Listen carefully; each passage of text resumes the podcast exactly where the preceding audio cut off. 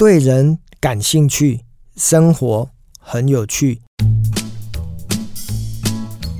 今天这一集呢，我想要聊一个小故事哈，这个也不算小故事，就是比较偏向于日常生活当中的一个小点滴哦。呃，大家知道我写了几本书，然后很多出版社就会透过一些 email 或者是脸书的私讯来请我挂名，或者是写推荐序。那只要这本书呢，我喜欢，又或者是我觉得诶，对很多的读者朋友会有帮助呢，我大概都很乐于的接受哈。因为大家知道现在出版业。不是像以前这么的卖书这么好卖哈，所以呃有更多人有更多的一个人推荐，那销售量或许会提高。那里面呢就有一个出版社哦，他的一个行销人员呢，他叫做力宏。力宏呢，他就呃有一天呢就传了讯息给我哈，因为他刚好在某一篇文章看到了我的书，那他就来传讯息给我说，哎，那个吴先生吴老师，呃，可不可以帮我们出版社某一本书呢，能够写个推荐序啊，或者是挂个名？那我看完之后，我觉得哎这本书挺好的哈，我就当然在讯息当中 email 我就回复他说没有问题。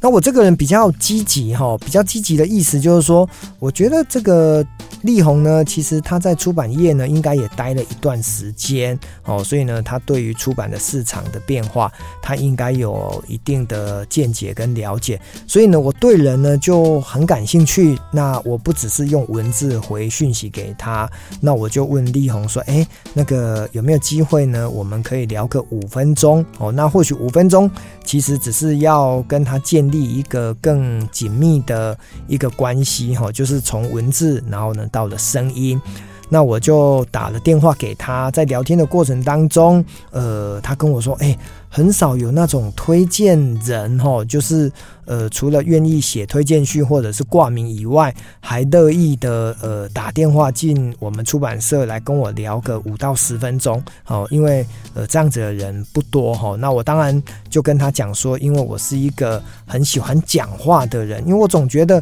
能够聊天讲话总比文字来得更有情感，来得更有记忆点。所以我们在那一通的电话当中呢，也聊了很多关于出版业的种种哦，还有很多关于作者啦、出书啦，还有消费市场的一些变化哦，大概给我一些启发。那我们也加了脸书哦，所以呢，我们也变成了连友。好，那有一回呢，应该就在两三年前吧。我突然看到呢，他抛出了他在跑步的一个呃截图哦，就是大家知道，呃，手机呢有很多的跑步软体嘛哈，如果你跑了不管三公里、五公里，跑了几分几秒，那有些人呢就会把它呃秀在脸书上哈，证明他今天有运动。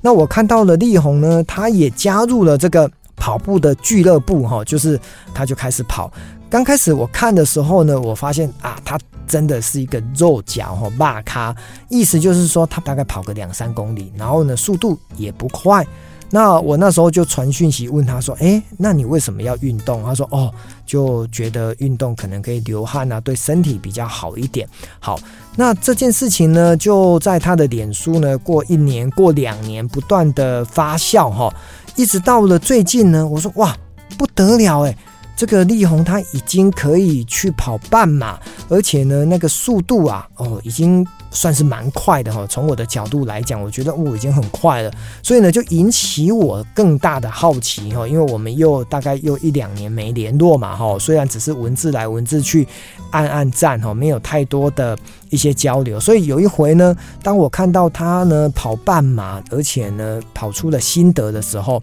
我就问他说：“哎、我们可不可以再聊个十分钟？”哈，所以在那一次的电话呢，我就问他说：“哎、你怎么这么有耐心呐然后你要一直这样子持续跑步？”那我才听出弦外之音哦。呃，毕竟呢，呃，以我现在包括五十岁，或者是在一个呃四十几岁过后呢，人的体力啦。还有身体的状况总是会走下坡。那力宏呢也是一样哦，他突然发现他家族呢可能有一些比较属于慢性的疾病。他身体健康检查完之后，他说：“哎，不行哎，如果再不运动的话哦，身体这样子下去，搞不好呢会不好哈，所以大家都会有一些健康检查完之后呢，比如说三高嘛哈，你的血压高，或者是有一些胆固醇高，或者是血脂高，我们总是呢需要透过运动哦来改善自己的身体，因为运动呢是。最不花钱的哈，因为包括你吃药啦，或者是你做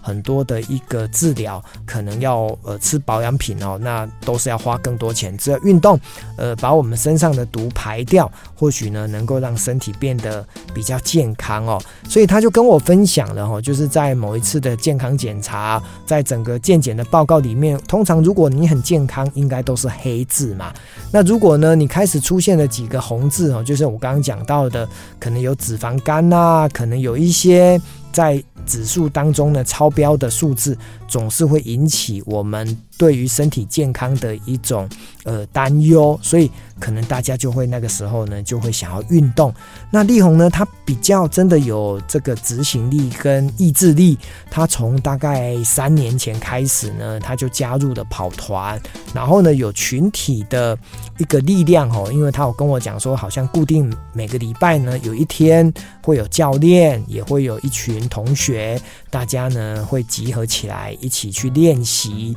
那平时呢，教练也会安排他们做一些累积的公里数，哈，就是呃，虽然一个礼拜只见一次面，但是另外的六天呢，包括平日、假日，总是要去找时间呢，把那个公里数补起来哦。就像我到现在呢，三年下来了，我每个月呢至少都要跑五十公里嘛，就是一次要跑五 K，然后呢总共要跑十次，我就能够跑到五十公里。那个可想而知哦，一个月要跑十次，那就是每三天要跑一次哈。扣除到假日，礼拜六、礼拜天，如果你都可以跑，你平日呢可能还是要跑个一两次、两三次。你才能够达到五十公里的这个目目标，但是更重要的是你的身体还不能受伤哈，因为受伤了脚痛啊或者身体不舒服，大概你的五十公里就会半途而废。呃，那我非常的呃幸运哈，因为我总觉得我追求的是一种。持续力，而不是追求的是爆发力，哦，所以呢，我就让自己状况好一点，我就跑个六七公里；状况不好，我可能就跑个两三公里。持续到现在呢，也一直养成这个有运动的习惯。那力宏呢，他也就是透过健检的报告，一直持续到现在呢，他的运动量都维持可能在八十公里左右。然后他的速度呢，我觉得也维持在一定的一个呃水平哦。那引起我的兴趣，我才会跟他多聊哈、那他就跟我在电话那一头跟我讲了一件，我觉得听起来也真的很开心的一件事情。他跟我说：“嘉德，你知道吗？这三年下来。”